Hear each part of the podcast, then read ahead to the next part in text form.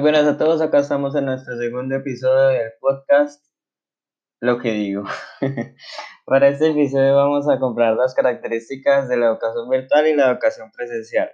Bueno, empecemos por la virtual porque es la que más hablado, la que se tiene más, digamos, refrescada la mente, ¿no?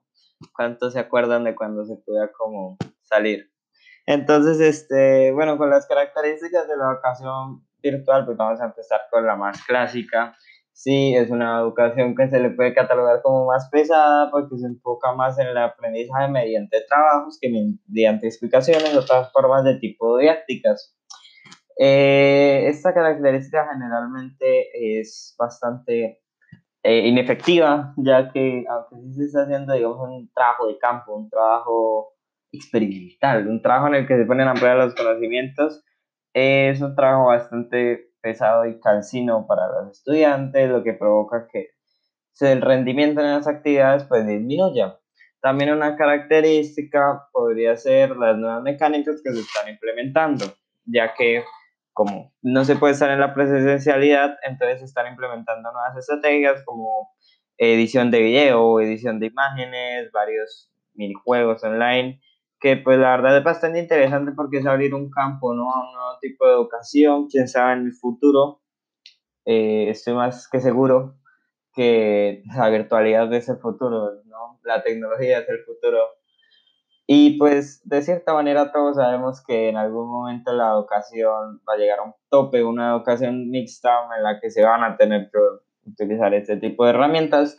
Eh, otra característica ves que, bueno, no ha rendido, digamos, tantos efectos hasta, hasta mi breve conocimiento del asunto.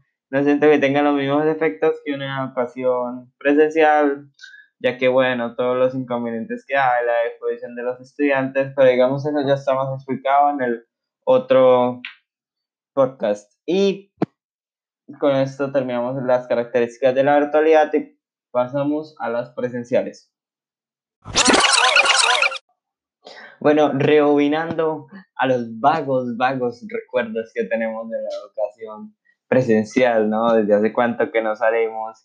Pues repasando un poquito de las características de la educación presencial, ¿no? Digamos, se podría decir que la educación presencial va más enfocada, claro, al aprendizaje de los estudiantes, explicaciones y que ellos, digamos, verifiquen esos temas, ¿no? Mediante evaluaciones, es un sistema bastante tradicional, bueno, el, el sistema más ortodoxo, más tradicional de toda la vida, pero que algunas veces rinde resultados, pueden haber unos mejores, pero es el que conocemos ahora mismo y con el que se ha trabajado toda la, toda la vida. Bueno, pues esta, este modelo, que es el estándar de por sí, eh, tiene como característica pues, eh, evaluar, evaluar a los estudiantes mediante, bueno, quizzes, evaluaciones y sea más que eso, ¿no? En el proceso de aprendizaje de cada estudiante, bueno, no de cada estudiante, ¿no? De todos en general, digamos que es una forma, la,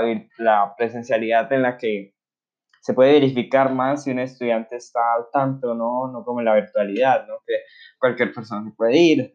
O, por ejemplo, también tenemos una ventaja y es, digamos, actividades que de preferencia deberían hacerse físicamente, ¿no? Como por ejemplo la música, ¿no? La música es una materia que virtualmente es demasiado compleja, es más técnica que teórica, ¿no? Porque es imposible esperar que todos los estudiantes tengan un instrumento en la casa y sería una absurdez hacer que todos compren un instrumento. Por ejemplo, también las eh, deportes, educación física.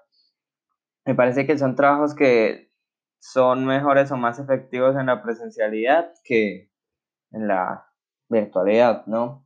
Y es un sistema que gusta, digamos, lo estándar, eh, es lo estándar, porque la característica, la característica más importante que tiene la tiene en el mismo nombre, ¿no? La presencialidad, estar al tanto, estar con otra persona de mi misma edad que me comprenda, que me entienda, que me escuche, nuevos amigos.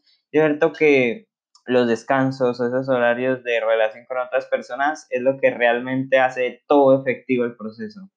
Porque una persona puede aprender, pero si no tiene la disposición, los ánimos, esos ánimos que los puede conseguir con esos amigos, me parece un aspecto muy importante de la presencialidad.